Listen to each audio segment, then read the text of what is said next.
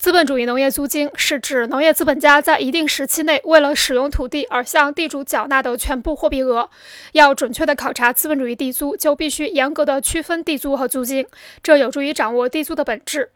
农业资本家支付给土地所有者的地租，并不是纯粹意义上的地租，而是租金。租金中除地租外，还包括由其他原因所产生的各项费用：一、土地上的固定资产折旧费和利息。土地上经常会有一些附设的固定资本，比如灌溉设备、排水系统、农用建筑等。他们连同土地一起出租给农业资本家，因此，农业资本家租种土地时，不但要缴纳地租，还要缴纳使用这些固定资产的折旧费以及与其价值相应的利息。这部分资本是由租地农业资本家投资的。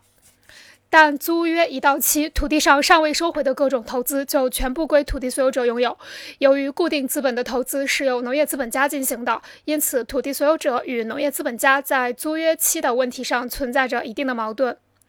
二、从平均利润和工资部分中扣除的费用，在租金里面还有可能有部分是从平均利润中扣除的。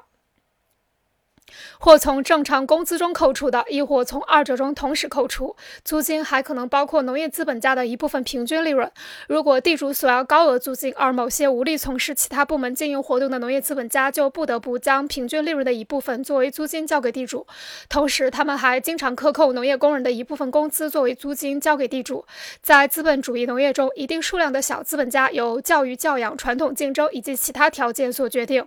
他们不得不作为租地农民把自己的的。资本投到农业上，他们被迫满足于平均利润以下的利润，并把其中一部分以地租形式交给土地所有者。